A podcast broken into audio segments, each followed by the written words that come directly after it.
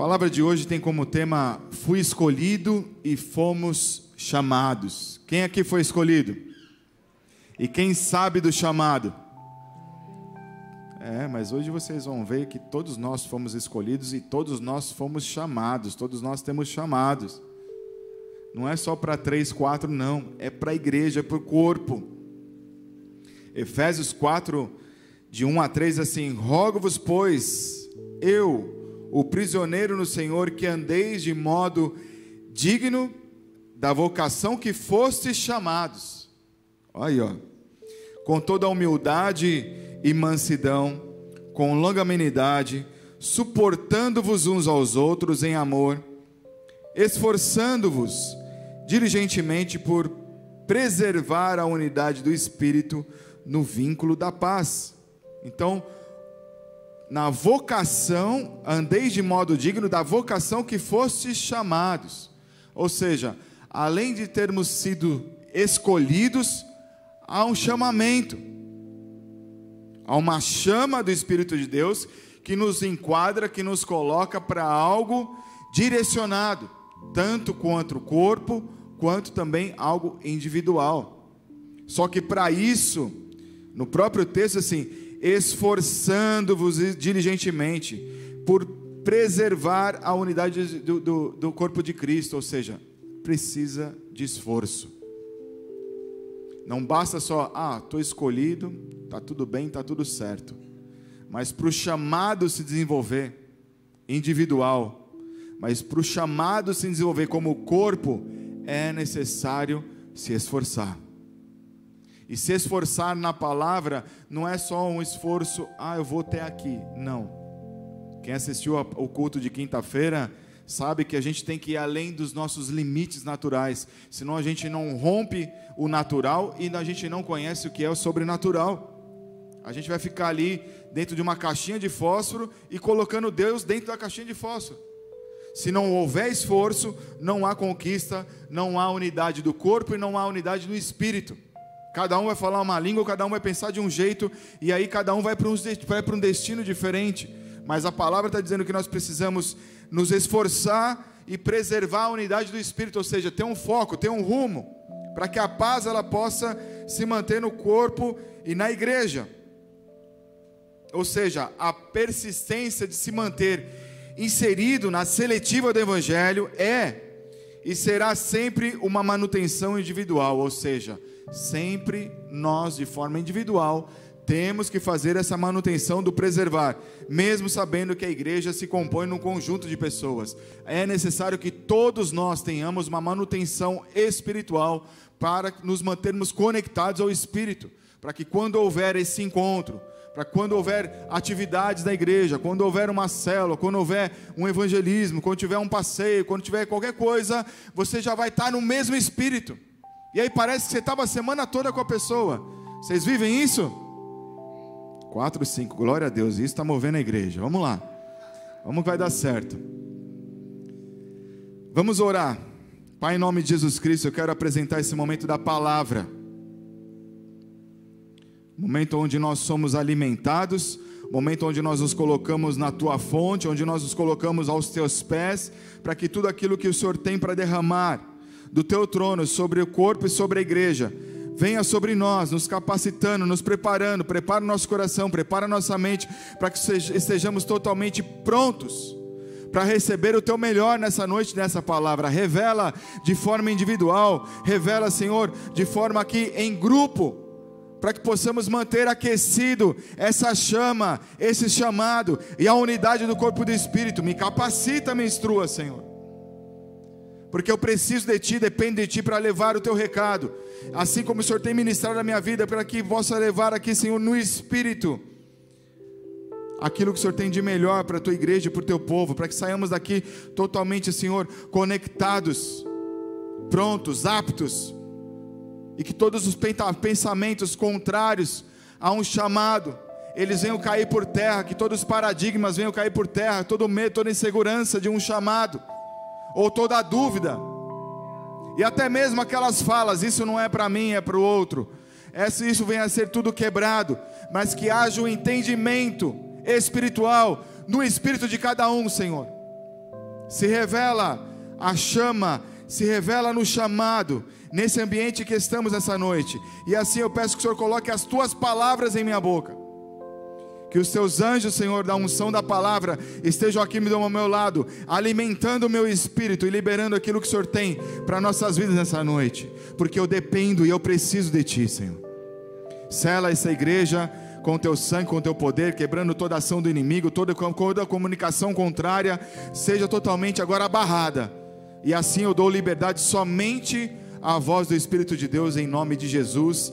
Amém. Glória a Deus.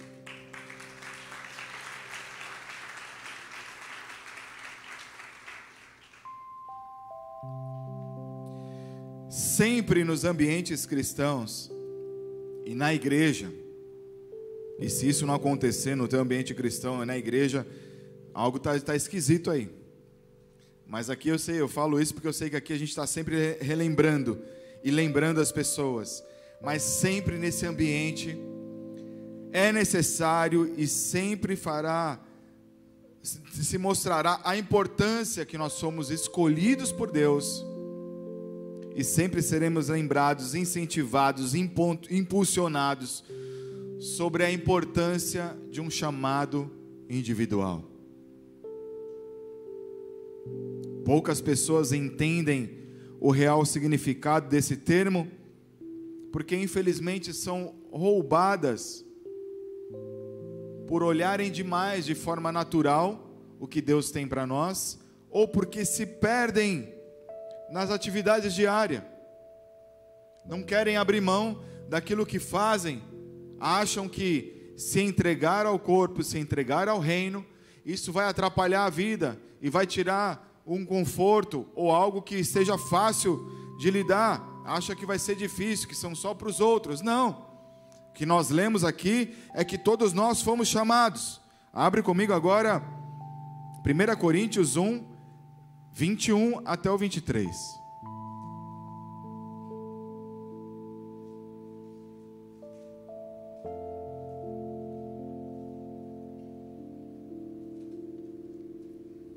1 Coríntios 1, 21 até o 23 diz assim: Visto como na sabedoria de Deus o mundo não o conheceu por sua própria sabedoria, aprove a Deus salvar os que creem, ou seja, aprove a Deus salvar os que têm fé. Quem aqui tem fé? É só através da fé, não tem outro caminho. Vamos seguir pela loucura da pregação. É por causa da fé que vocês conseguem me ouvir, viu? Porque tanto os judeus pedem sinais, como os gregos buscam sabedoria, mas nós pregamos a Cristo crucificado, escândalo para os judeus e loucura para os gentios. Ou seja, quem não se move pela fé, quem não abre os ouvidos espirituais, quem não busca o discernimento no espírito, vai ouvir um crente falando, vai ouvir um pastor falando, vai ouvir um líder falando, vai ouvir alguém lendo a Bíblia, vai falar: é tudo louco, é tudo maluco, estão perdendo, estão perdendo tempo. Mas quando a fé, ela se move, quando você abre o teu coração para que a fé possa mudar o seu destino, a palavra de Deus vem, a palavra de Deus ela é ativada e as nossas vidas elas começam a tomar um sentido diferente, começam a tomar um rumo diferente daquilo que nós projetamos e pensamos. Na verdade, o que projetamos e pensamos, ela só vai se encaixar naquilo que Deus tem para nós. Para as pessoas que ainda não foi revelado a fé, o poder sobrenatural, como nós lemos aí no texto, é loucura se tornar cristão. Eu me lembro na minha infância, quando eu saía para ir para a igreja, a minha mãe me chamava, ainda era época que você podia brincar na rua com tranquilidade, então minha mãe gritava da janela meu nome, eu sabia que era a hora de eu subir, tomar um banho para poder ir para a igreja. Quem morou em lugar assim, que a tua mãe vai na janela, grita teu nome no meio da rua, você tem que correr para casa, senão toma aquela virada de orelha. Tempo bom, né? Ainda eu cresci um bom período da minha, da minha, da minha infância, eu cresci em rua de terra, andava descalço, brincava descalço. Dia de chuva, a gente brincava de guerrinha de lama. Imagina. Uma vez eu fui com shorts branco na brincar de guerrinha de lama. Quando eu voltei, foi só massagem de cinta. Não tinha Vanish naquela época, né? Era o tanque. Imagina. Mas é loucura quando as pessoas olham para você e falam: Você virou crente? Não é possível. Ainda mais família, gente. Ah, não é possível. Tua família é tradicional de outra religião e de repente você vira cristão, você arrumou guerra. É treta em casa. E aí você tem que ter um jogo de cintura no espírito também para não entrar na carne, não sair brigando com todo mundo, mas você precisa revelar essa loucura de uma forma especial para as pessoas. Porque eles não conseguem desfrutar, eles não conseguem discernir o que é essa fé, porque eles ainda não abrem os ouvidos e não abrem ou não abriram o coração para poder viver isso, como os judeus, uma boa parte dos judeus e os gregos, como nós lemos isso, e isso continua até hoje. Os judeus, eles ainda aguardam o Messias porque eles não acreditaram que Jesus é o Messias. Eles esperavam alguém que vinha como um príncipe, como um rei, e não como alguém vinha numa jumentinha, filho ali de alguém que não tinha posses. Os gregos são pessoas a, a, acima da cultura, né? Então, é, pessoas mais intelectuais, muito mais racionais. Então, é difícil acreditar que a morte de Jesus ou que a vida de Jesus ela ela pode nos transformar. Ser cristão, se tornar cristão significa renúncias, renúncias às curtições que o mundo oferece e literalmente a gente precisa remar contra a maré.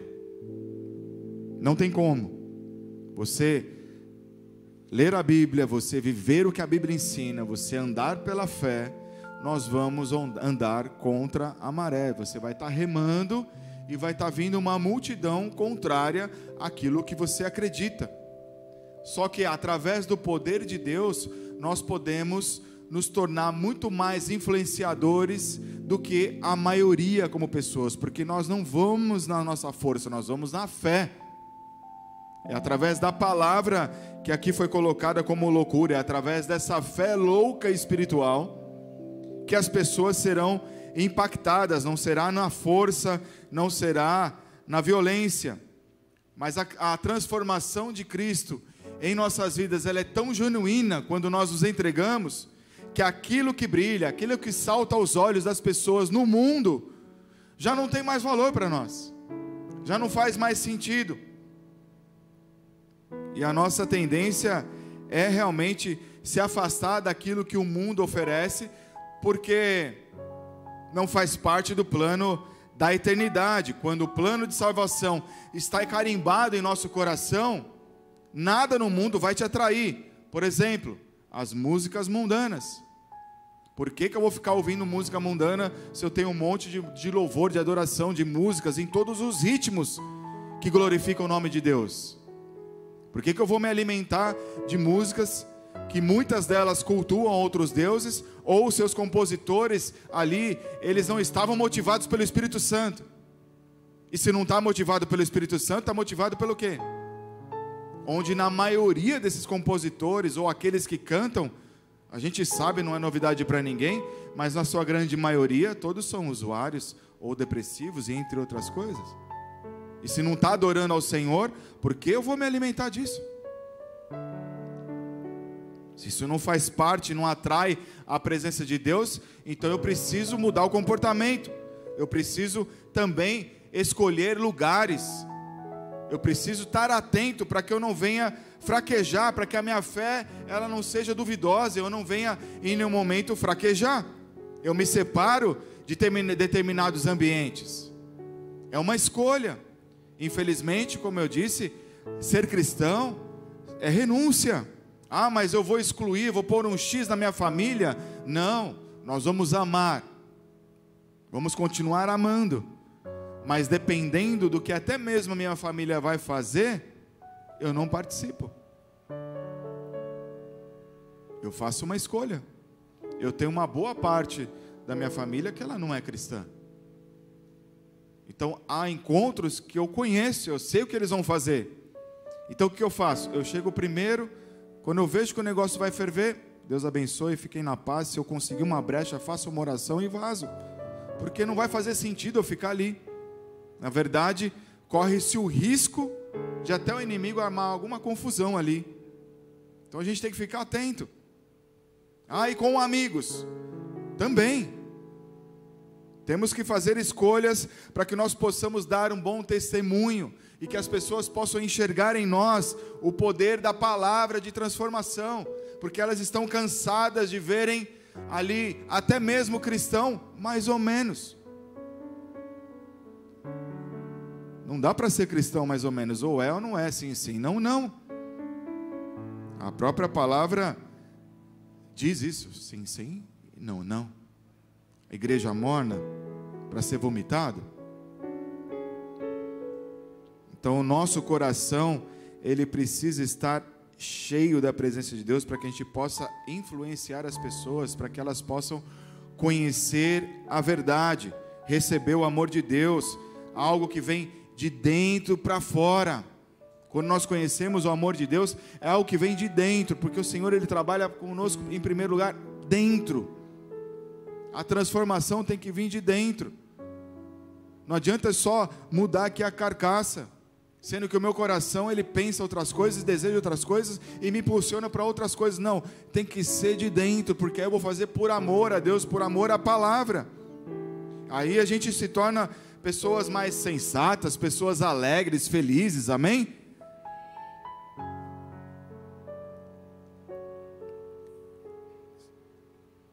Quando você está é, tá em alguns ambientes e você vê uma galera ali que começa a beber e tal, né? Eu estava num casamento esses dias e estava lá uma festa regada de bebida. Deu 20 minutos, você já vê a galera diferente. Né? Aí, olhei para minha esposa, olhei para minha filha, para minha mãe, para minha, minhas irmãs que estavam ali, uma parte da família. E a gente alegre, feliz, dando risada, curtindo o ambiente. E ninguém usando nada. E a outra galera que usa as coisas, precisou usar para se soltar. Olha a diferença. Só que quando você tem o Espírito de Deus, você não precisa usar nada. E aí eu pergunto: a liberdade está em quem? Conhecereis a, a, a verdade e ela vos liberta. Quando você conhece a verdade, eu não preciso de algo para poder trazer verdade, liberdade em minha vida. Porque eu já estou liberto. Então eu tenho a opção de escolha de tomar ou não tomar, de usar um produto ou de não usar um produto. Eu não preciso usar o produto para estar no ambiente. Eu posso não usar, estar alegre e feliz, porque é assim que o Espírito de Deus faz naqueles que ele pode transformar. Como a gente leu, o poder na pregação, ou o poder da pregação que a palavra traz, ou seja, que a palavra, quando a palavra nos toma, o que, que é? É o poder do Espírito Santo que nos revela o poder de ser escolhido. A palavra de Deus revela o poder do Espírito Santo, e a palavra de Deus e o Espírito Santo revela o poder de sermos escolhidos. Algo é descortinado nesse momento. Algo é desvendado em nossas vidas, porque aí eu entro no destino do chamado. Estão comigo?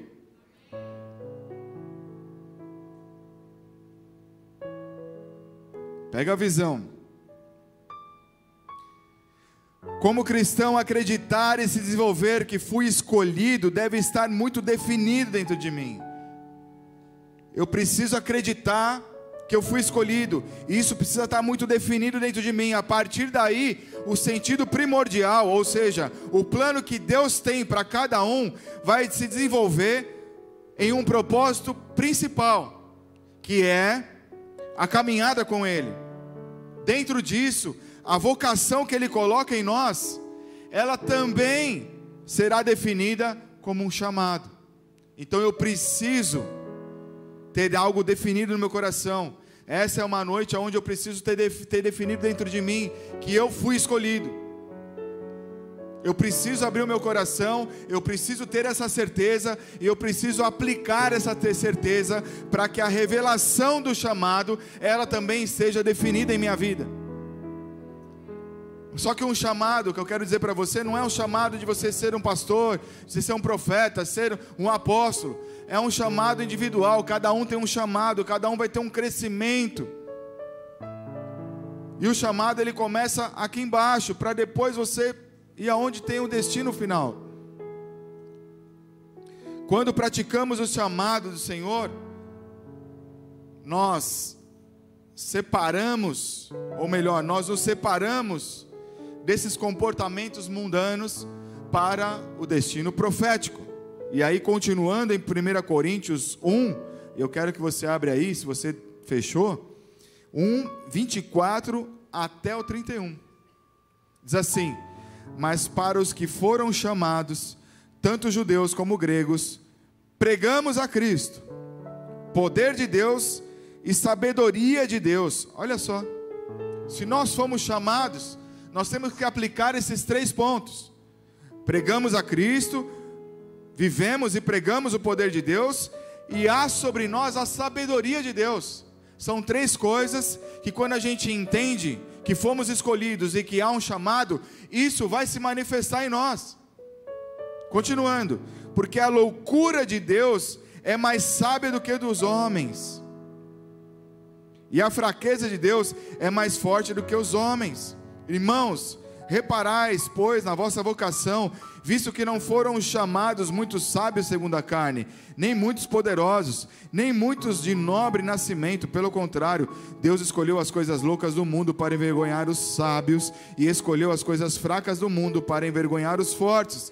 E Deus escolheu as coisas humildes do mundo e as desprezadas, e aquelas que não são, para reduzir a nada as que são a fim de que ninguém se vanglorie na presença de Deus, mas vós sois dele em Cristo Jesus, o qual se tornou, o qual nos tornou da parte de Deus sabedoria e justiça e santificação e redenção. Para quê? Como está escrito: aquele que se gloria, gloria-se no Senhor.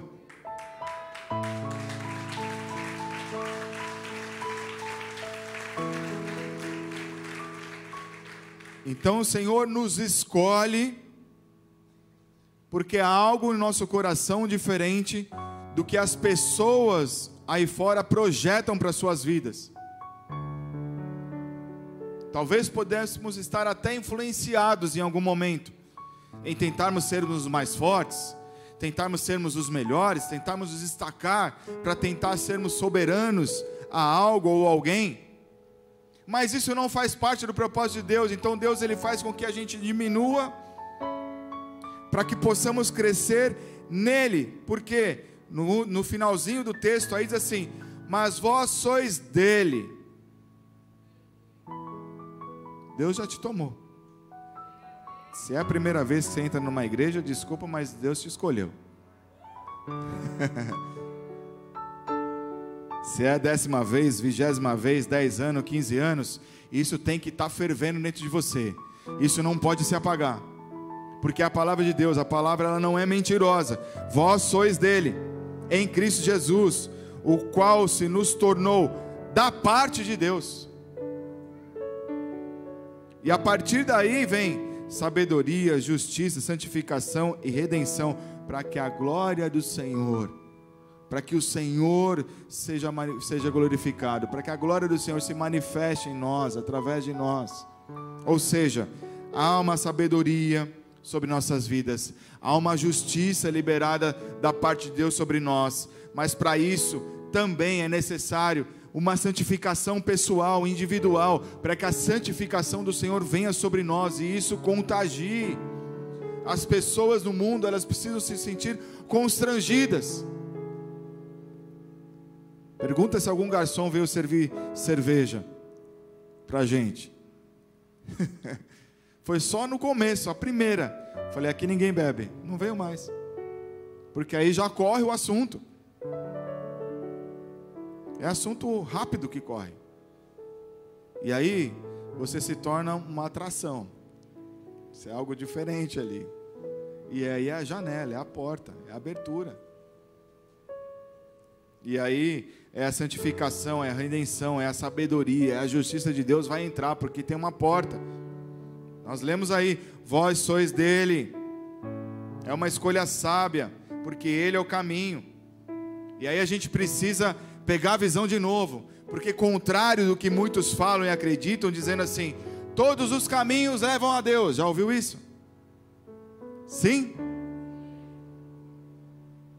Todos os caminhos levam a Deus, é, uma, é muito legal, muito bom. E é verdade. Todos os caminhos realmente vão levar todas as pessoas, toda a humanidade para Deus, só que para um julgamento. Pega a visão. Todos os caminhos levam a Deus para um julgamento, mas para desfrutar da eternidade com Deus, só há um caminho que é através de Jesus Cristo. Não tem outro caminho. Todos os caminhos vão levar a Deus para o julgamento, mas só Jesus Cristo pode nos levar para o caminho da eternidade. Não há outro caminho, não há outra escolha a fazer. E escolher a Cristo também é loucura. Porque as, as pessoas podem olhar e vai falar: Meu, como é que os caras conseguem acreditar que uma pessoa morreu na cruz e ressuscitou? É um caminho de morte, parece, não é? Só de pensar nisso não parece que a gente é um bando de louco? É, mas é mesmo, cara. A palavra de Deus está falando que a gente é tudo louco. Mas quando você se entrega para essa loucura, você começa a olhar o que você era lá atrás, você fala, rapaz, essa loucura é muito boa, por que, que ainda vai ficar perdendo tempo usando isso, usando aquilo, indo para lugares vivendo tão parado, parecia que minha vida era boa, mas quando você é injetado, quando é injetado o Espírito Santo em você, você fica mais alegre, feliz, é diferente. E aí você pensa, poxa, mas eu escolhi Jesus, o cara morreu, e as pessoas vão olhar dessa forma mesmo. Mas Jesus não morreu, não finalizou, é algo que parece que acabou. Mas na verdade, a morte de cruz foi apenas uma continuidade do plano da eternidade. E aí a fé aí se move mais ainda, né? Porque você fala, cara, eu, essa carcaça vai ficar lá no pó, vai voltar para o pó, mas ainda eu vou voltar para Deus, o Espírito vai voltar para Deus. Loucura. Mas quanto mais você se envolve, o próprio Espírito de Deus, ele também te pega aqui, porque ele fala que nós somos propriedade dele. E aí você começa a ter esse relacionamento, você começa a ter experiências. E aí você começa a crer e andar nessa loucura. Você começa a demonstrar a sabedoria que vem do alto. A igreja começa a se movimentar nesse ambiente sobrenatural, dentro de uma, de uma situação natural, por causa da fé. Porque por causa de Cristo, nós somos santificados e temos essa autonomia, temos essa autoridade como corpo, para desempenhar a função de, de sermos escolhidos e desempenhar a função do chamado por causa de Cristo.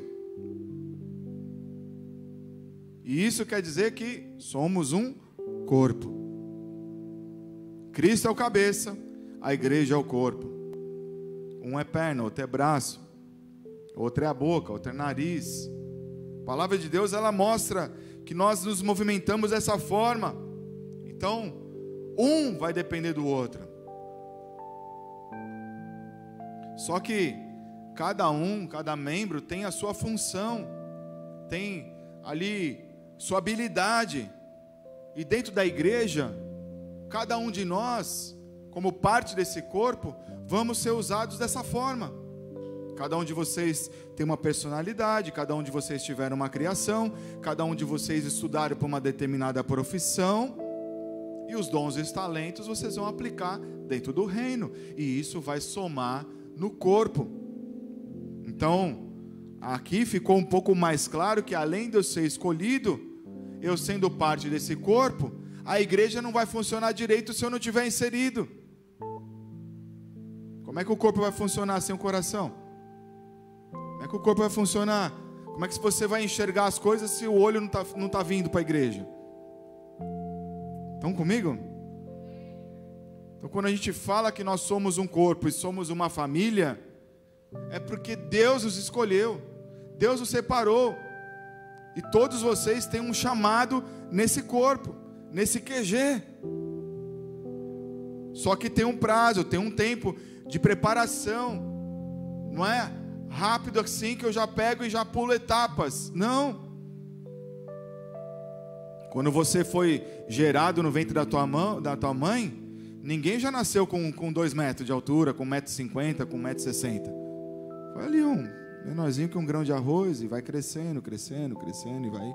Depois forma os, os, os membros e aí vem o olho, vem o cérebro, vem tudo. Prazo, tem um prazo, tem um período de crescimento. E dentro dessa nossa, nossa da nossa da nossa personalidade, nós somos moldados em nosso caráter, buscando o próprio caráter de Cristo. E aí, dentro dessas, das nossas atividades, a gente aplica nossas habilidades. Algumas pessoas vão até se encontrar aí que vai parecer que é uma parte do corpo até meio parecido. Mas um vai complementar o outro, um vai ajudar o outro. E isso é para que nós possamos desenvolver a igreja para receber Cristo quando voltar. Então eu, como parte do corpo, quando não estou inserido, eu não estou ajudando a igreja a se desenvolver para a volta de Cristo.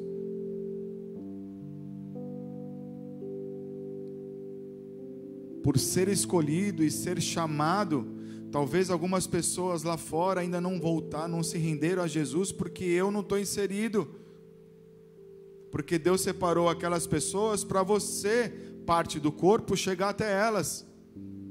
Então, às vezes, um, um é a orelha, só que quem vai estar mais perto daquela pessoa é o dedão do pé. E se você é o dedão do pé, até a orelha chegar lá, vai demorar. E aí no meio do caminho pode acontecer um monte de coisa. Estão entendendo?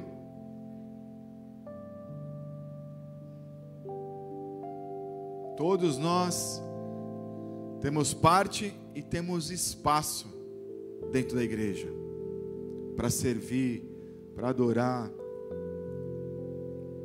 Não basta só apenas a gente crer em Jesus, ler a Bíblia, participar da leitura aí desse tempo que nós vamos ter aí de nove meses, e eu não estar inserido no chamado, não estar participando.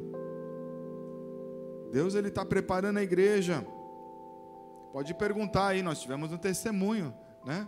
E domingo que vem a gente vai ter um outro testemunho parecido também, viu? O negócio está bom.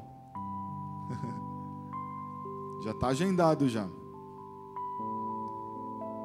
Quando nós estamos inseridos, a gente começa a desfrutar o que é buscar o reino, o que é a justiça de Deus. E aí cada um dos testemunhos que a gente vai vivendo, vai participando, vai acreditando, faz com que a palavra de Deus ela seja é, ecoada.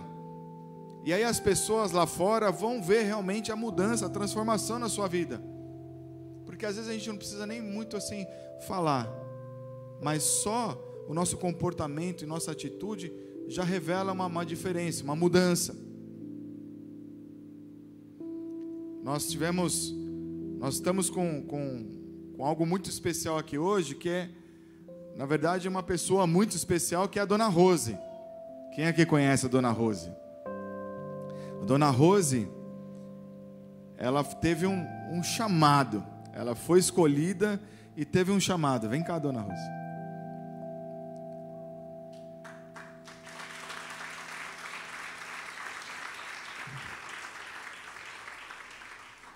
Para quem não sabe, ela é mãe do Hilton. E por causa dela essa igreja existe, você sabia? Ela ouviu Jesus. Pega esse microfone aqui. Ela ouviu a voz de Jesus, ela recebeu a escolha, recebeu um chamado e ela foi até São Paulo falar com o apóstolo Rina, né? E aí a célula em Salvador começou na casa dela há 16 anos. É isso? Ela vai falar um pouquinho da escolha que ela fez. e do chamado, que nesses últimos dois anos ela foi até para a Sibéria. Glória a Deus.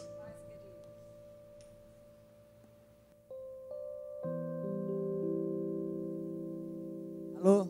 Alô. Ah, glória a Deus. Eu fui escolhida. Você também. Você também foi escolhido. E eu fui chamada. Eu fui chamada. Glória a Deus. Isso é privilégio. Isso é privilégio. Porque eu não sou nem um pouquinho melhor do que você. Você sabe disso, né? Eu não sou nem um pouquinho melhor do que você. Eu também não sou nem um pouquinho melhor do que aquele drogado que está lá fora. Tudo que nós somos é pela graça e misericórdia de Deus. Ele nos escolhe, nos chama, nos transforma. É Ele que muda tudo. É Ele, purinho. Cada um tem um testemunho, né? Mas é, o irmão me chamou aqui para falar do chamado, né? Então, testemunho é outra coisa. Ah, o chamado, o chamado. Bem, a minha avó, ela nasceu na Rússia e viveu assim grande parte da vida dela aqui, né? Minha mãe chegou aqui no Brasil com um aninho de idade. Então a minha avó foi missionária, minha mãe já foi missionária, né? Então eu tenho essa esse DNA maravilhoso. Mas de qualquer forma, como eu te falei, eu não sou nem um pouquinho melhor do que você, apesar de ter sido criada no Evangelho também. É, também na minha adolescência, eu só estava na igreja, eu era secretária assim, mas eu, lá fora eu era um agente secreto, ninguém sabia que eu era crente. Com 15, 16 anos, ninguém sabia, entendeu? Na faculdade, assim, sabe? Eu tinha vergonha de falar de Jesus. Até o dia que você realmente tem o conhecimento dele, que já foi quando eu vim para cá, para Bahia, né, que eu morava em São Paulo, e o Hilton, ele tinha um aninho quando eu vim para cá. E depois eu tive Dalton e a Quênia. Mas o chamado, Deus tem. E um dia isso acontece. É, eu, eu dizia assim, com 14, 15 anos, eu também quero ser missionária. Minha avó é missionária, minha mãe é missionária, e eu também quero ser missionária. Mas aí eu caí na besteira, casei com quem não era crente. Meu amado, eu quero te dar um conselho. A Bíblia diz: andarão dois juntos, se não estiverem de acordo? Não dá, sabe? E aí atrasou, né? Mas Deus transformou em bênção. Que os meus três filhos, eu não tenho como agradecer a Deus, são três filhos que estão aí, para a glória de Deus, servindo ao Senhor. O Hilton aqui, o Dalton lá em Jacobina, a Kênia lá na Austrália. Então, Deus reverteu essa situação, mas atrasou o meu chamado. Então você pode também atrasar o teu chamado, sim. Às vezes Deus fala, vai para lá. E você quer, mas será que é mesmo? Será que é, né, pastor? Pode atrasar, pode atrasar o seu chamado. E eu só, né, depois que me divorciei, porque uh, fiquei trabalhando no meu chamado é, meu esposo não era crente, mas na igreja, né? Então é professora da escola dos adolescentes e trabalha no serviço social e sempre trabalhando, trabalhando. Mas eu, eu queria ser missionária. E como eu ensinei a vida toda inglês, eu dizia, Senhor, eu quero um dia estar tá lá fora, pregando em inglês, né? Eu tenho essa, essa vontade.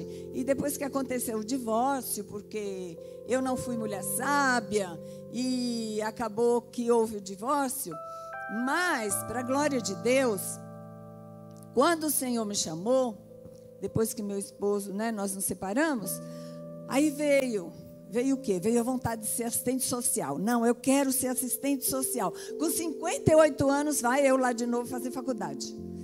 58. E quando faltava seis meses para me formar, minha filha, mãe, vem aqui tomar conta da minha neném. Você vem, fica dez meses lá na Austrália, atrasou.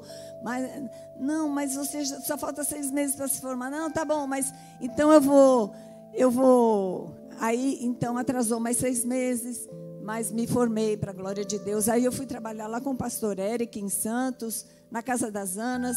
E, e lá, né, o Hilton foi usado. Deus usou o Hilton para dizer: mãe, vai trabalhar lá em Santos. Não, eu não quero trabalhar em Santos, eu não quero trabalhar em Casa das Anas. Eu, eu quero ser. É, eu tinha lá um outro projeto, né? E o Hilton, não, mãe, vai para lá. Então ele estava sendo usado também para esse meu chamado, porque aí quando cheguei lá em Santos, o pastor sabe como é que é, cheio de bandeira, né?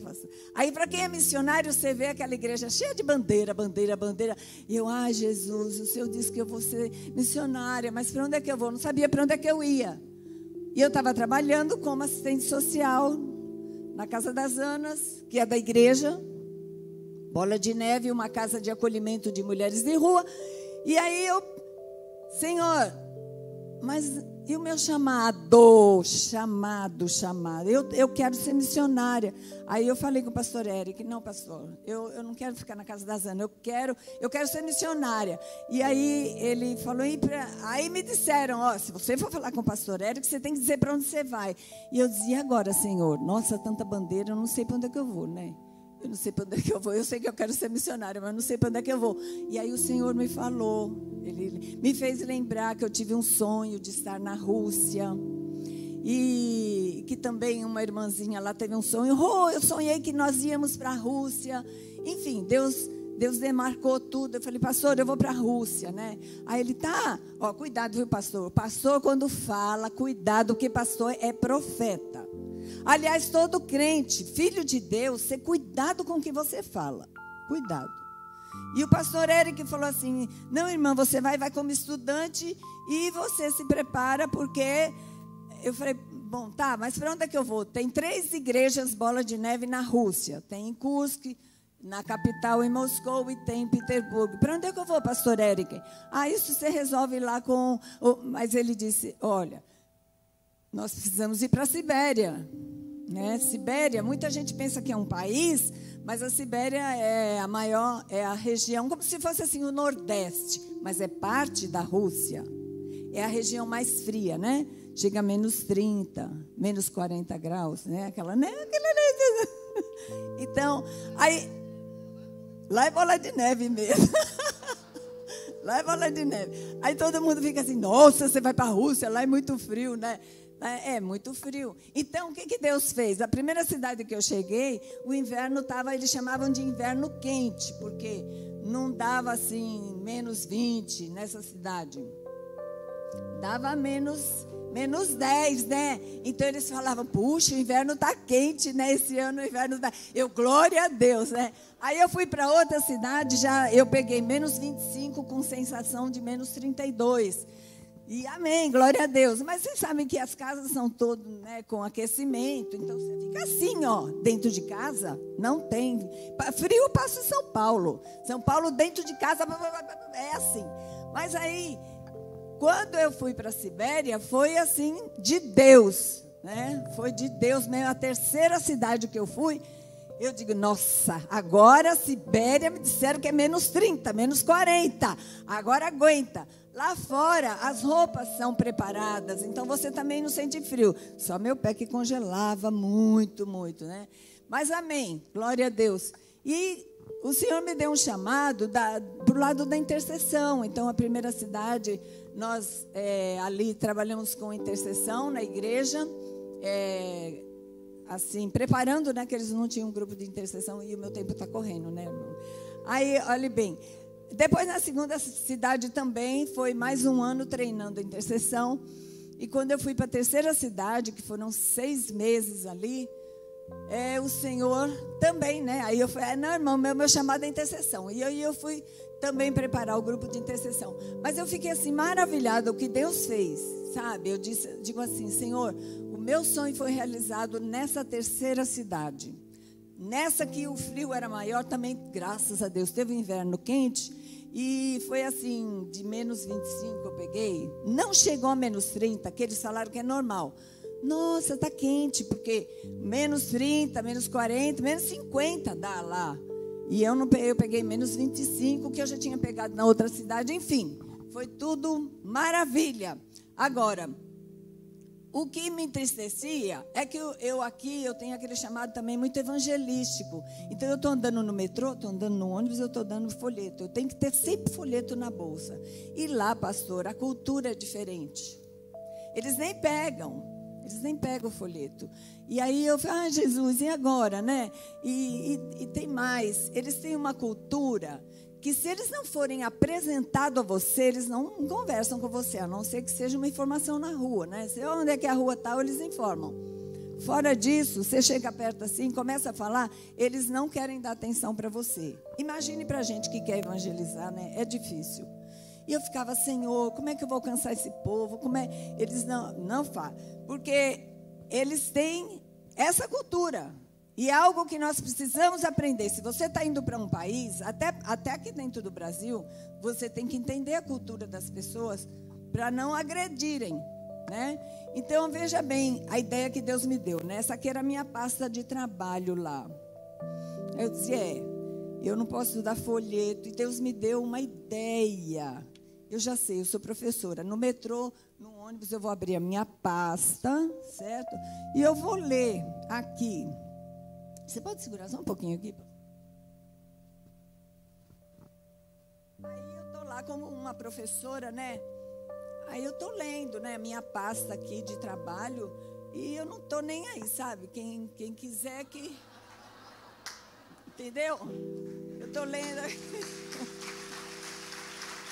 Aí aí Jesus Então, Aí é tudo Jesus. Ele sabia o que está escrito. O que está escrito aí? A luz do mundo, né? Churicanta labassúria. né? Então, aqui, aí, aqui, assim, esses aqui, então eu gostava, sabe? Eu virava assim. Aí eu ficava assim, como quem está, né? Estou memorizando, né? Eu tirava até os óculos, né? Porque faz de conta que eu não enxergo direito para a letra ser tão grande, né? São estratégias que Deus dá. Aqui diz assim que nenhum outro nome há dado entre os homens, pelo qual nós possamos ser salvos. Né? Que está em Romanos 4,12. Então, Jesus dizendo, Eu sou a luz do mundo. E vários versículos aqui que Deus foi me dando. E eu, aí todo o povo que andava comigo até dava risada. É porque eu sentava né, e começava assim. Aí eu virava para cá e virava para lá. Então são estratégias, né? Mas isso, isso é, é um chamado. Esse é, esse é o chamado. Obrigada, amor. Esse é o chamado que Deus me deu. Mas você tem um chamado. E o que o pastor estava falando no domingo, a pregação aqui, você precisa romper os seus limites. Domingo não, quinta-feira, né? Quinta-feira, nós temos que romper os nossos limites. É, eu lá eu completei 66 anos lá, eu saí daqui com 65. É, alguém pode passar aí do Data Show? Eu fiz um. É um minuto só, pastor. Um filme. Um Apaga a luz aqui do teto é. para a gente poder ver o filminho, por favor. É, é o que nós. É assim um pouquinho. Eu fui, eu, eu morei em alojamento, dois anos, alojamento de, de estudantes. E, e, lá eu pregava para o pessoal. Eu também fui babá, tá vendo? É aniversário.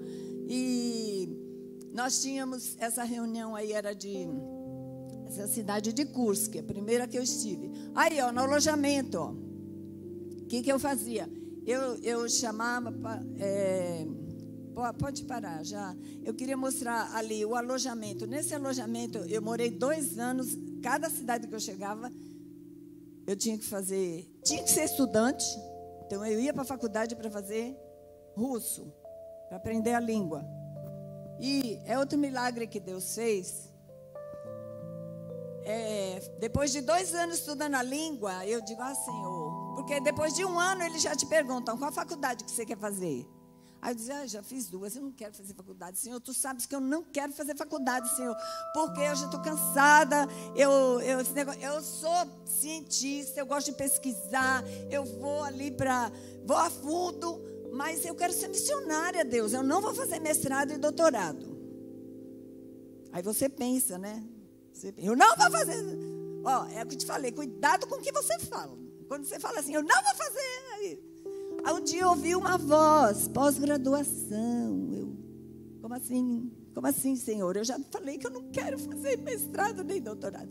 Aí, quando eu mudei para a terceira cidade, eu falei, mas também eu não quero ficar mais um ano fazendo só a língua. Eu vou ter que entrar numa faculdade, assim, quer dizer, eu tenho que fazer um curso na faculdade.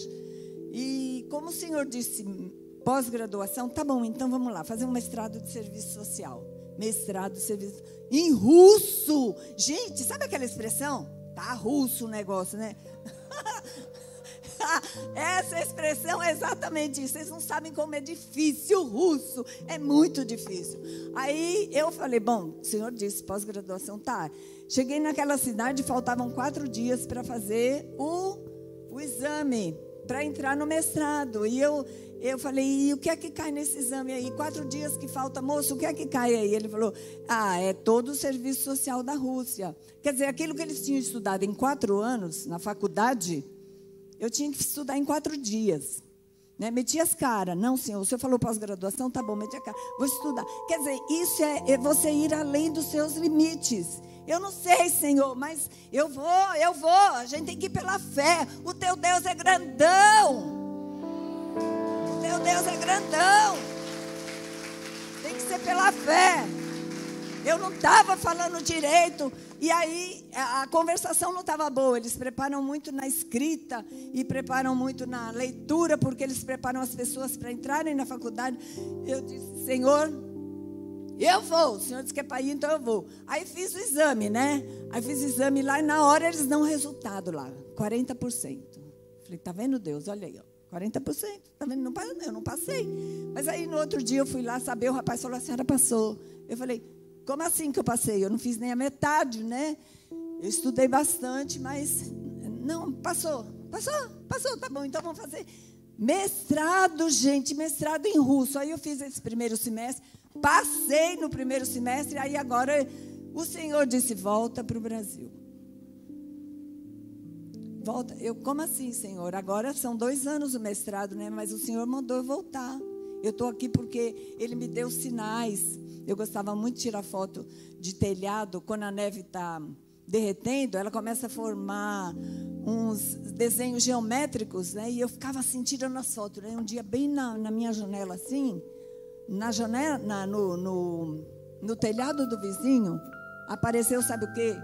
Um mapa do Brasil, assim, um mapa do Brasil feito de neve, né? Sabe quando tudo em volta fica só o telhado derretido, mas a neve estava tá lá, lá em gelo. E geralmente esses desenhos ficam ali no gelo, porque a temperatura não deixa derreter.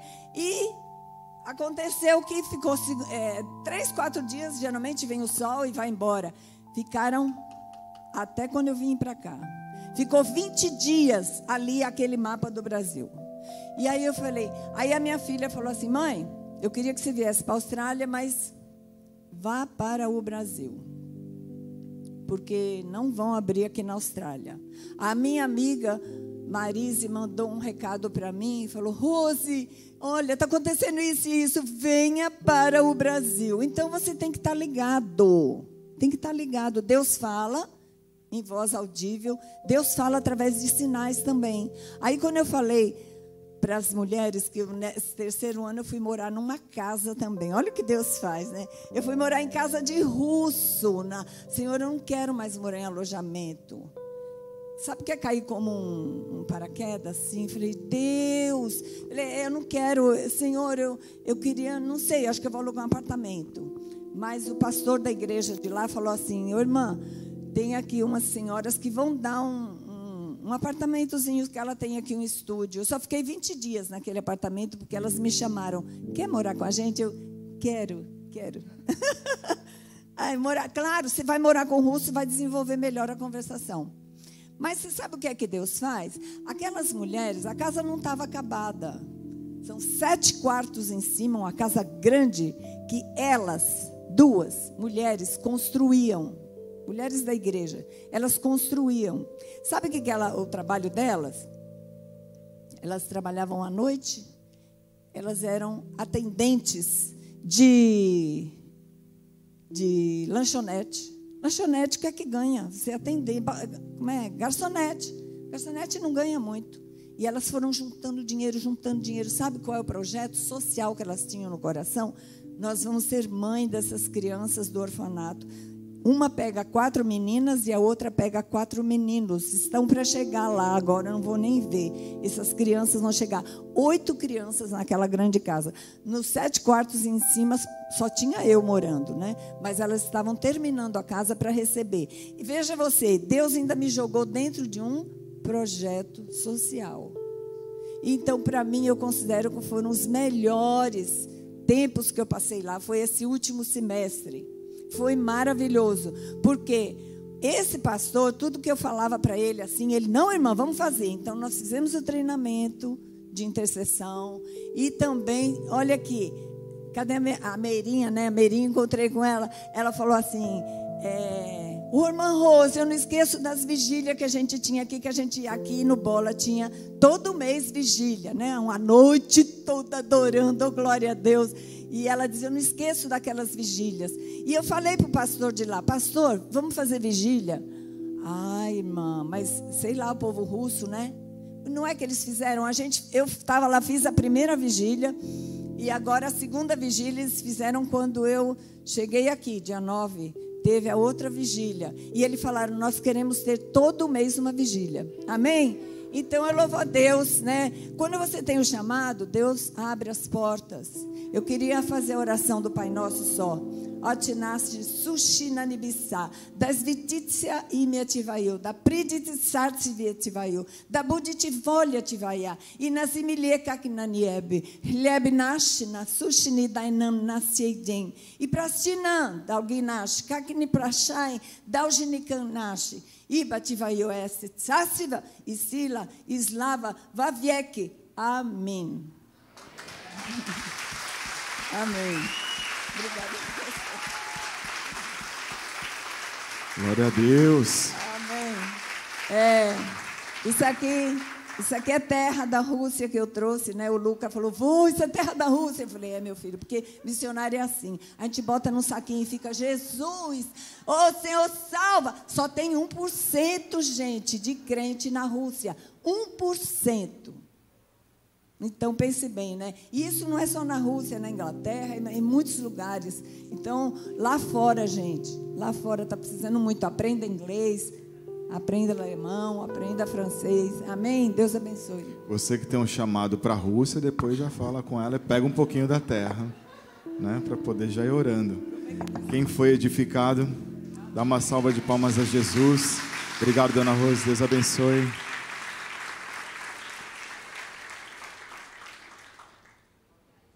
No meio de toda essa informação que recebemos da importância do que é identificar que fomos escolhidos e que há um chamado.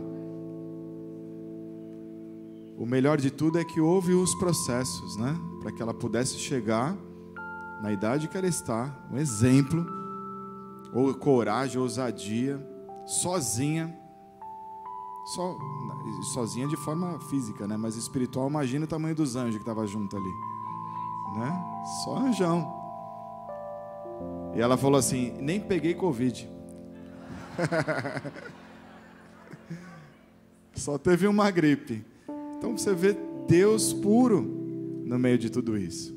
Uma gripe naquelas temperaturas ali, menos, menos 20. É Deus puro, né? Deus agindo. Quando a gente se identifica com aquilo que Deus nos colocou, você vai e o resto ele cuida, ele sustenta, ele mantém, ele abre portas, ele abre janela, ele escancara a prosperidade para você se manter naquele lugar, naquele ambiente, da estratégia. Você viu a estratégia dela de como pregar? A gente pode usar isso aqui. Está dentro do busão, no metrô, né? Em lugares, no shopping, você senta ali na praça de alimentação e fica lendo lá uma estratégia de evangelismo. Então, tudo isso o próprio Senhor derrama sobre nós dentro de um crescimento compartilhado como corpo, para que a gente possa ir crescendo, amadurecendo, amadurecendo para aquele chamado individual. Então, o primeiro passo é se relacionar com Deus, que é o que ela fez.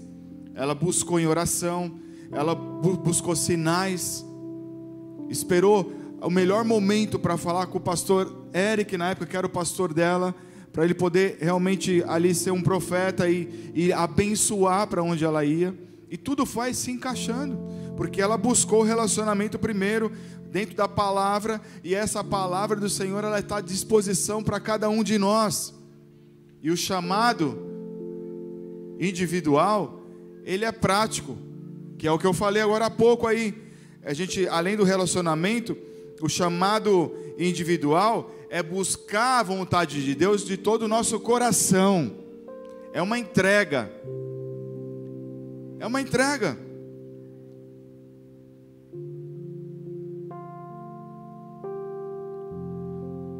O chamado como corpo, como igreja, da gente trabalhar e servir a igreja como estrutura, é algo que a gente faz para que a gente prepare as pessoas para irem, ou para um bairro, ou para um município do lado, ou para outro estado, ou para outra nação.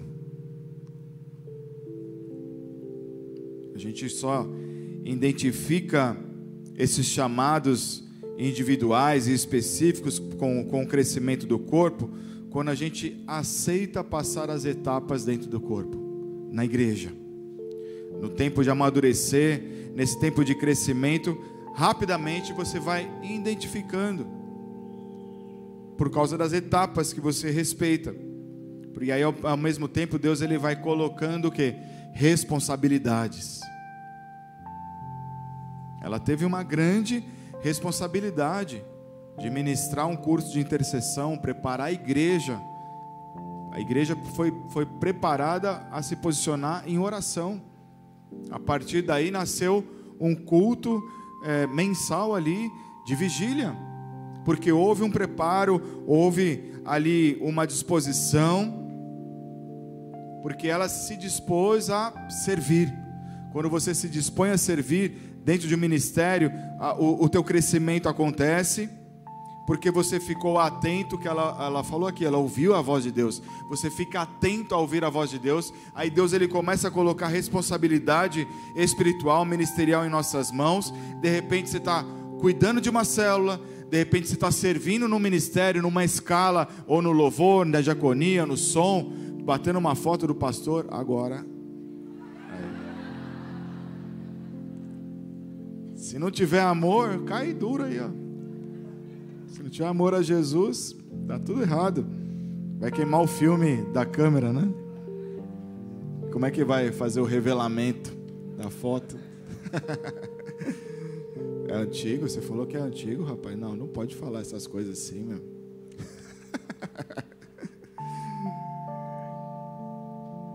Amados, quando nós entramos nessa veia do chamado, a gente sabe que vai ter dificuldade, a gente sabe que vai passar alguns momentos estranhos, alguns momentos ruins, mas o melhor de tudo é que a gente sabe que Deus ele sempre dá a vitória. E é isso que nos motiva. Você sabe que vai ter problema, vai ter batalha, vai ter guerra. Você sabe que em algum momento ali tudo isso vai cessar e é isso que nos motiva, porque você vê o crescimento, o amadurecimento, o poder de Deus chamando. Ou seja, eu fui escolhido e nós fomos, fomos chamados. Como que é fui escolhido e fomos chamados em russo?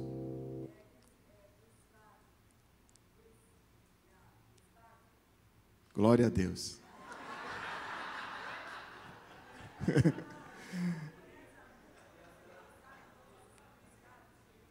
Ariabachurian cantarabassai. Aleluia. E é isso aí, amados. É nesse nível. A gente conversa no espírito, né? Cumprir o chamado de Deus é uma decisão maravilhosa. E a gente não precisa esperar Jesus vir aqui, pegar você pelo colarinho e falar, é agora. Porque a própria palavra diz que nós somos chamados. Então só basta eu escolher, tomar uma decisão e falar, pastor, aonde eu vou? Aonde está precisando? O que, que a gente tem para fazer? Qual é a munição que eu preciso usar? Tem sempre uma frase, né, que, que a gente ouve, né, como, como líderes, assim, sempre tem no curso de líder também. Quando um pastor dá uma, dá uma direção, aí normalmente a brincadeira é, é vai até lá e põe fogo. Aí o, o liderado, ele só pergunta assim: você quer com gasolina ou com álcool? Não questiona nada, é para pôr fogo, eu vou pôr fogo. Só pergunta que isso aqui, com qual produto que é. Fecha os olhos e vai. Com Deus é a mesma coisa. Não trata só apenas de eu pensar como eu vou fazer, mas sim de entregar a minha vida a favor do reino. Entender que abrir mão de alguns planejamentos pessoais eu vou abrir, mas ali na frente Deus ele vai encaixar. Porque o plano de Deus, ele vai muito além do que nós pensamos, ele é muito maior do que nós imaginamos. Não tem aquela música do Fernandinho? Os teus sonhos são maiores dos que os meus. Como que é? Puxa aí. Lá bemol. E aí, quem puxa para nós aí? os teus sonhos são maiores do que os meus, os teus caminhos, né? São maiores do que os meus. Toma minha teu. Feche seus olhos. Toma minha vida, tudo é teu. Declare isso como uma oração. Os teus sonhos são maiores do que os meus. Os teus caminhos bem mais altos do que os meus. Toma minha vida, tudo é teu.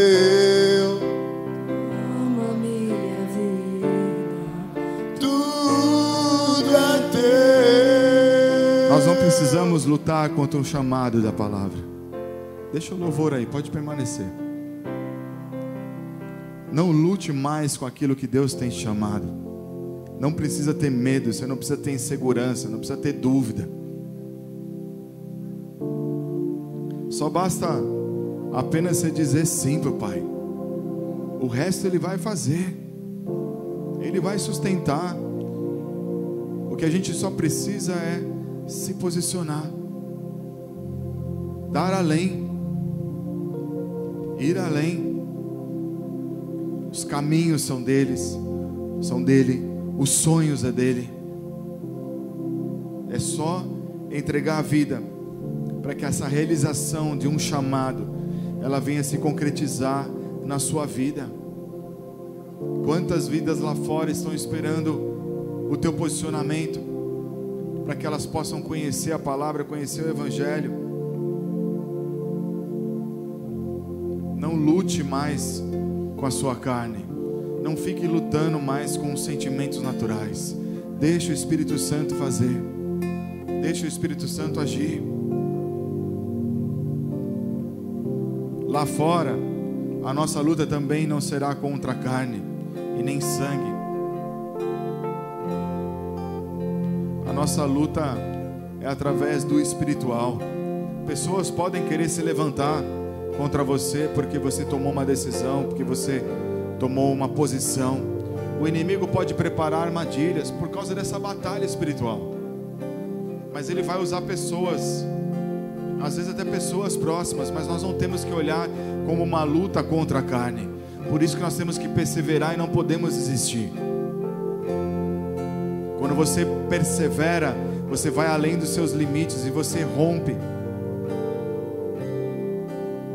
Você rompe barreiras que você jamais imaginava que você poderia, porque você vai na força do Senhor. E quanto maior é a tua luta, maior é a tua vitória, porque você também está se preparando e se capacitando para algo maior que Deus vai te colocar ali na frente. Então a minha luta está grande, é porque Deus vai me colocar numa outra condição ali na frente, maior também, porque Ele está me preparando para aquilo que eu estou para viver lá na frente. Hebreus 3,1 diz assim: Por isso, santos irmãos, que participais da vocação celestial, considerai atentamente o apóstolo e sumo sacerdote da nossa confissão, Jesus. Considere o que Jesus fez ali na cruz represente o que Jesus fez ali na cruz. Dê voz ao Espírito de Deus, dê voz ao Espírito Santo. Seja a voz para o mundo daquilo que Deus tem para fazer através de você. Nosso coração só tem que estar conectado ao Senhor e não ao que a voz do mundo diz.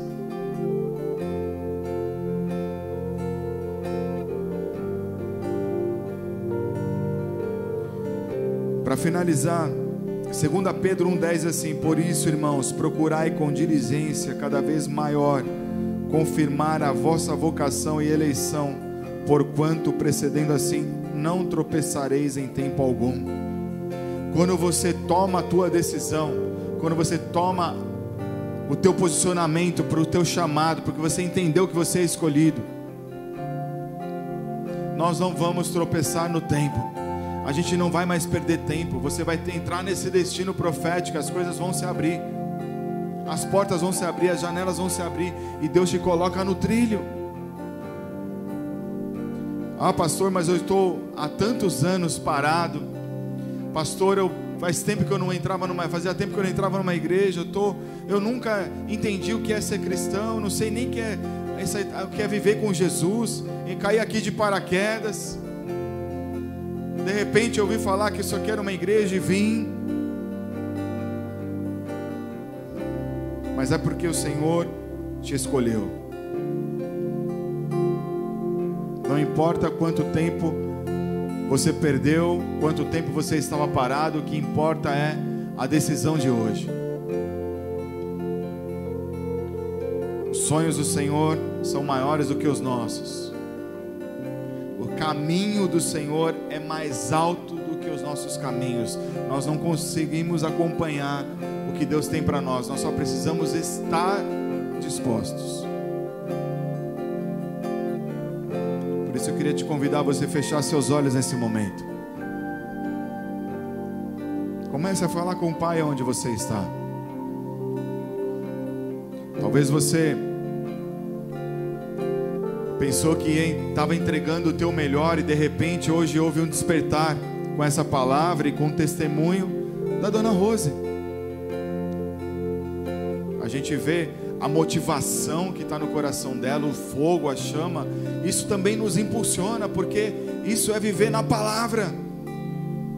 Isso é andar nos caminhos, no centro da vontade de Deus. Talvez muitas coisas não estejam acontecendo na tua vida porque ainda as decisões são próprias, são individuais e não espirituais.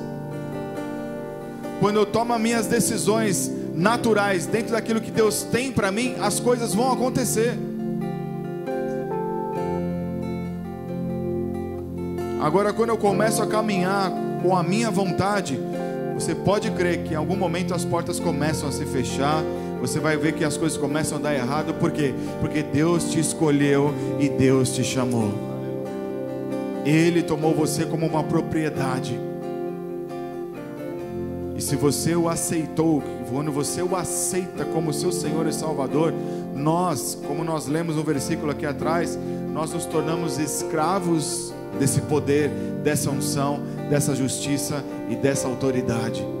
Só que a escravidão na palavra não é algo de escravo no sentido literal, onde nós vamos sofrer.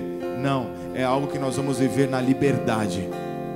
O Senhor te escolheu, o Senhor te chamou para você liber, viver na liberdade, para você trazer o reino dele nos céus, aqui na terra, para nós podermos povoar os céus, saquear o inferno.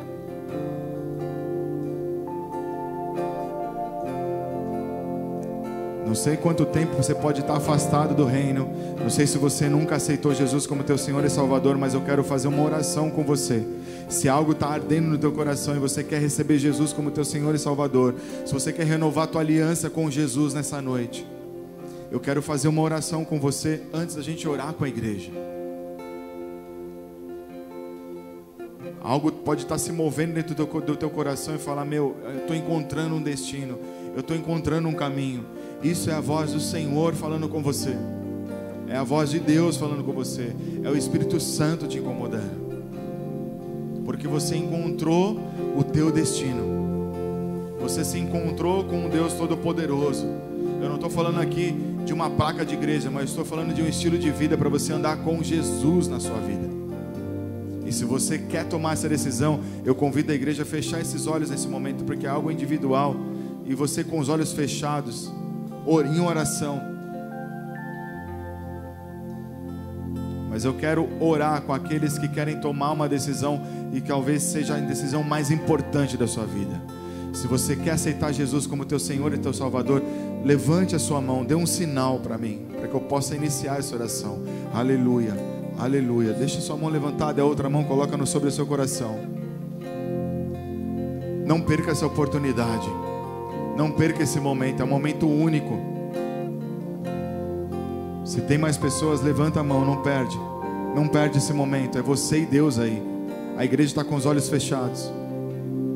Com a outra mão no coração, repete assim comigo: Senhor Jesus, Senhor Jesus, eu tomei a decisão hoje, eu tomei a decisão porque eu hoje, sei que eu fui escolhido. porque eu sei que eu fui Eu escolhido. me encontro contigo nessa eu me noite, encontro contigo nessa declarando noite, que você declarando que você é o meu Senhor é o meu Senhor e o meu Salvador. e o meu A Salvador. partir desse momento, A partir desse momento, a minha vida pertence a ti, a Jesus. minha vida pertence a ti, Jesus, Porque você é o caminho, porque você é o caminho, a verdade a verdade e a vida. e a vida. E não há outro Deus. E não há outro senão Deus a ti. senão a ti. Por isso, mais uma vez, Por isso, mais uma vez, eu declaro eu declaro que nessa noite que nessa noite eu pertenço eu pertenço a Jesus Cristo. a Jesus Cristo, Porque Ele é o meu Senhor porque Ele é o meu e Senhor o meu Salvador. e o meu Salvador. Aleluia. Uma salva de palmas a Jesus.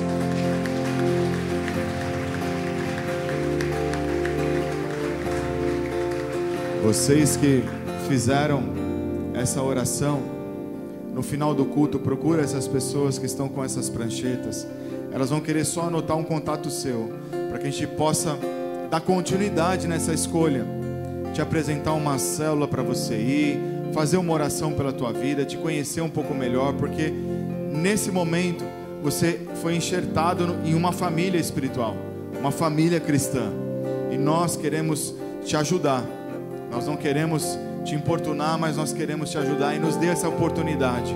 No final do culto, você procura eles, eles vão estar ali naquele balcão, vão estar do lado de fora. Passa o seu contato, que na semana a gente vai estar falando com vocês. Se esse é o teu caso, você estiver na live aí no YouTube, da mesma forma, manda uma mensagem para o Zap que está aí.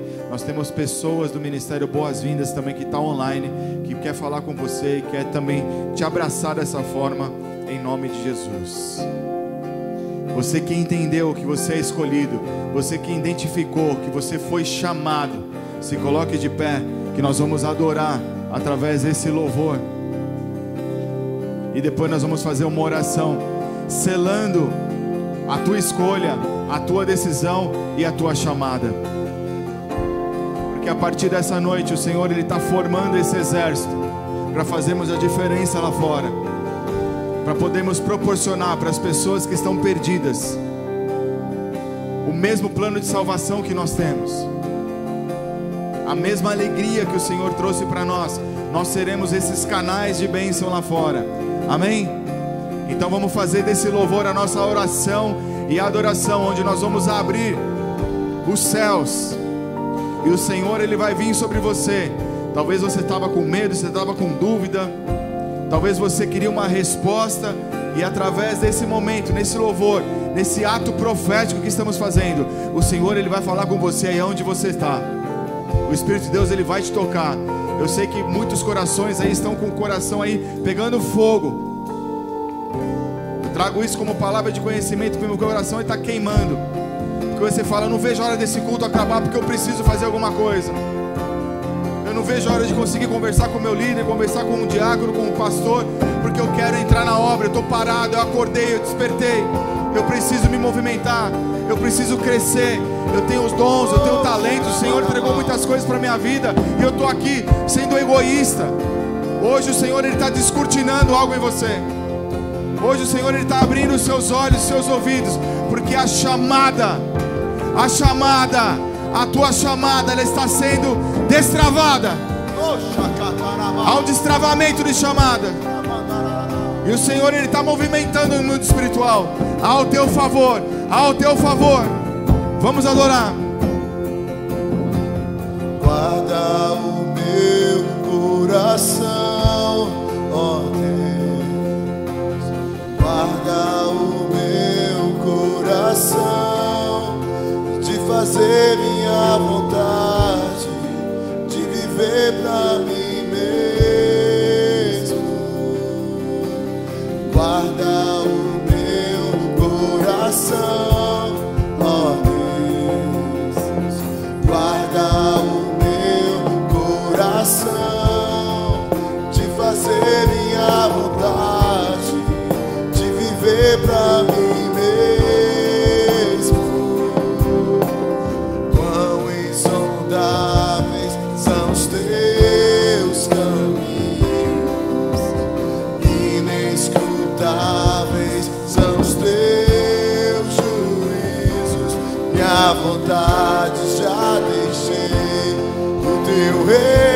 reino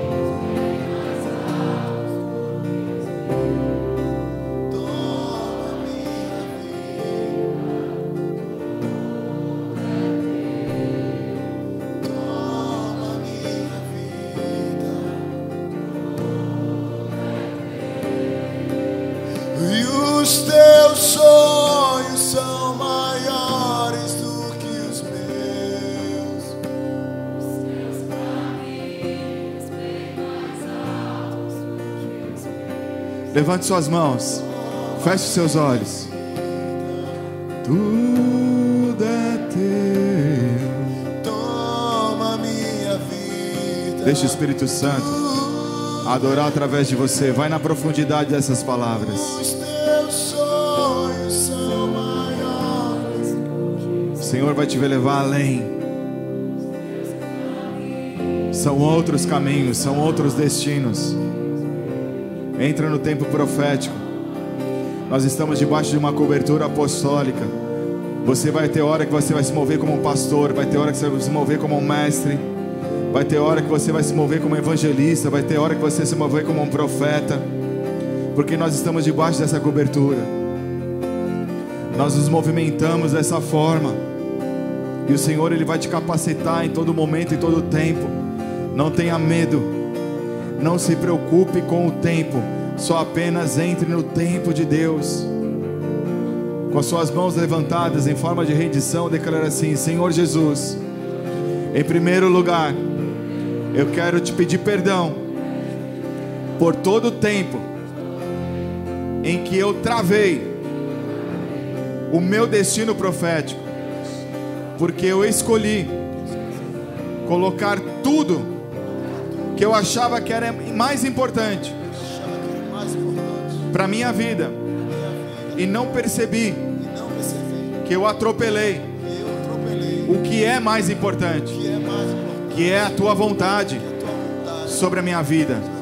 Por isso nesse instante, nesse renovo de aliança, realinha O meu chamado. me coloca no trilho certo, no destino certo, porque eu quero ser instruído pelo teu espírito, que a tua vontade seja feita sobre minha vida e através de mim, que eu seja alimentado na tua fonte e não da fonte que o mundo oferece. Eu não quero mais correr atrás das coisas que me fazem perder tempo daquilo que o Senhor tem para minha vida. na minha vida. Eu entrego a minha vida profissional, a minha família e o Meu chamado.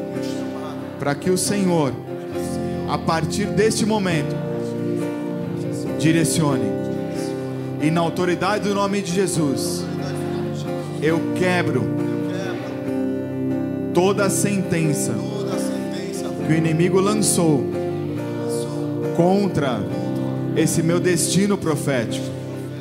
Eu quebro as amarras, eu arranco as vendas dos meus olhos, eu tiro os tampões dos meus ouvidos, e eu pego a espada, o escudo, a couraça da justiça, o capacete da salvação, o cinturão da verdade, as sandálias da preparação do evangelho, as joelheiras da intercessão e começo a marchar. Começa a marchar aí onde você está. Começa a marchar onde você está. Começa a ir ao destino aonde o Senhor quer te levar. E se é necessário você orar algo aí, comece a falar com o Senhor, comece a profetizar que você estava saindo do lugar de um ambiente onde você estava sendo enganado, estagnado. Porque o Senhor te chamou para brilhar. O Senhor te chamou para você sobressair no mundo espiritual. O Senhor não te chamou para você ser mais um nessa terra, mas o Senhor te separou para você ser um sacerdote, para você levar o profético, para você orar pelas pessoas e elas serem curadas. O Senhor te chamou para você levar as boas novas. O Senhor te chamou para você orar pelas pessoas e elas serem libertas, para tirar o cativo do cativeiro.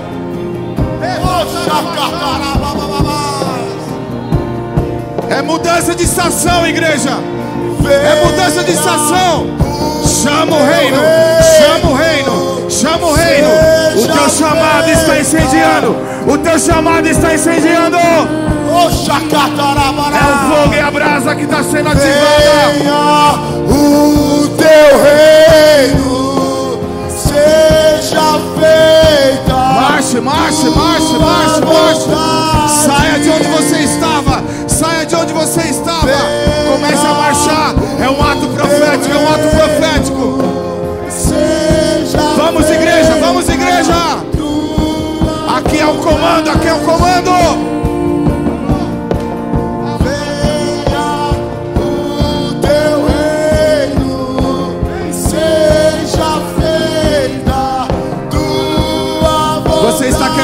Algemas, você está quebrando as amarras. As enfermidades estão caindo por terra. Você está saindo de onde você estava. O Senhor está te levando, você está avançando. Você está indo para o encontro ao teu chamado. Não vá na letargia, não vá com medo, não vá com insegurança. Vai na ousadia do Espírito. Vai na ousadia do Espírito. Avance, igreja, avance, igreja. Vamos. Vamos, vamos, vamos, vamos. vontade. Venha o teu Havia reino. mentes, havia mentes que estavam cativas, que estavam aprisionadas por frases, por palavras, até mesmo por aquilo que você assistiu. Rompe, rompe, rompe. Olha para o destino profético. Ande pela fé, ande pela fé. Ele te separou, ele te escolheu, porque você decidiu, porque você encontrou a escolha que ele fez em você. É pela fé, pela fé, pela fé. Marche, marche, marche, marche. Tua vontade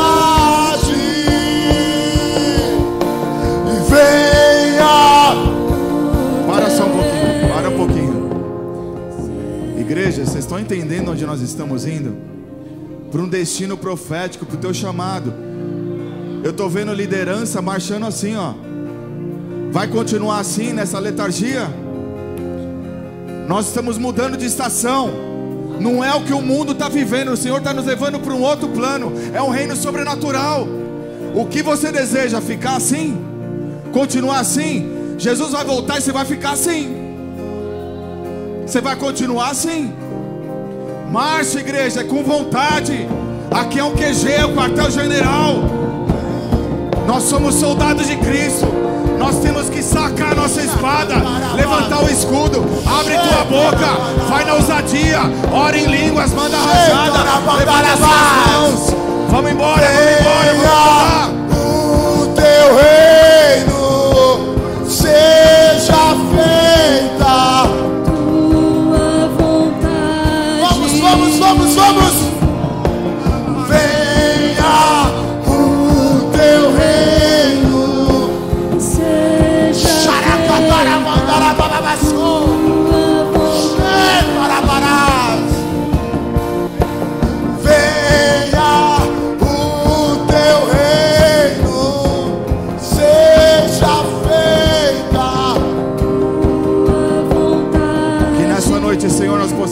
Possamos, ter esse encontro aonde o Senhor tem para nós. Sela, Senhor, o teu chamado e a tua vontade em nossas vidas, para que possamos cumprir com a perfeição de Cristo. Nós não queremos nos mover por emoção, nem muito menos por empolgação, mas entendemos no Espírito aonde o Senhor quer nos levar. Por isso, capacita-nos para que possamos, Senhor, entregar o nosso melhor para Ti, porque o Senhor entregou o Teu melhor por mim. Eu não posso devolver com migalhas se você entregou o Teu Filho, o unigênito, o único que você tinha, você colocou na cruz por minha vida. Eu não posso entregar migalhas para Ti, Senhor. Molda o meu coração, molda o coração da igreja, para que nós venhamos ter fome e sede, que essa chama não venha apagar que nós sejamos exemplos, que nós sejamos proativos, sejamos os primeiros e não os últimos.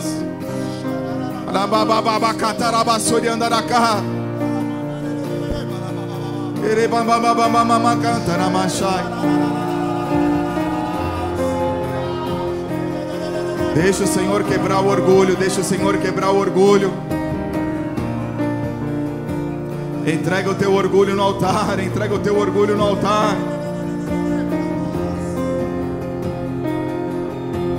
Pai, que nós venhamos diminuir diante de Ti a cada dia, porque não é por nós e nem para nós, mas é para Cristo, é por Cristo que nós queremos, Senhor, avançar, porque sabemos, Senhor, o que o Senhor pode fazer nas vidas lá fora, o que o Senhor pode fazer através de nós.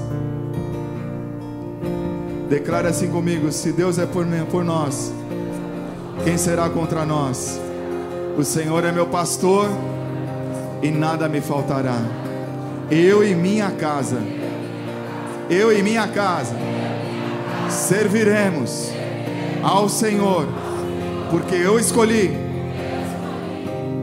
praticar o chamado que o Senhor tem para mim. Oremos juntos. Pai nosso que estás nos céus.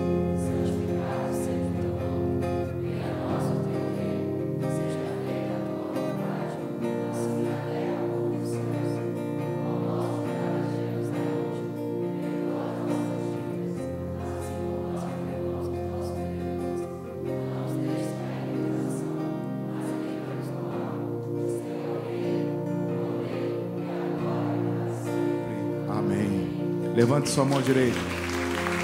Glória a Deus. Aleluia.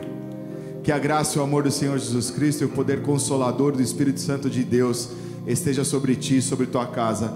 Vai na paz, que Deus abençoe. Tenha uma boa semana.